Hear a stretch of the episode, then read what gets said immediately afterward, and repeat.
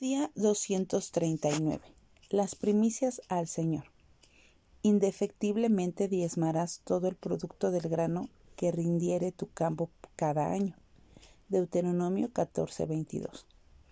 La palabra indefectible es sinónimo de imprescindible, necesario e indispensable.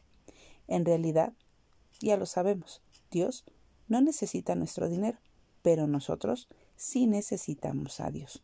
Es asombroso descubrir las orientaciones que pasan por alto, aunque la Biblia las describe con toda claridad, para completar los deseos de quienes solo quieren escuchar lo que les agrada. Nada de lo que poseemos es nuestro.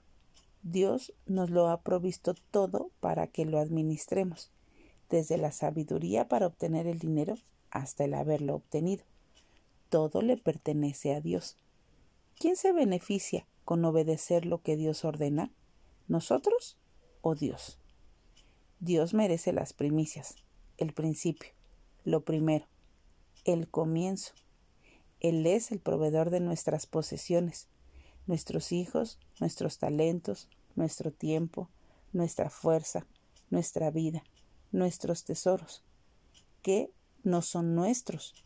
Si Dios ocupa el lugar, estas cosas son de Dios. En nuestras vidas debemos de ser fieles y que Dios siempre ocupe el primer lugar. Así que hoy mostrémosle a Dios nuestro amor dando todo lo que le corresponde a Él.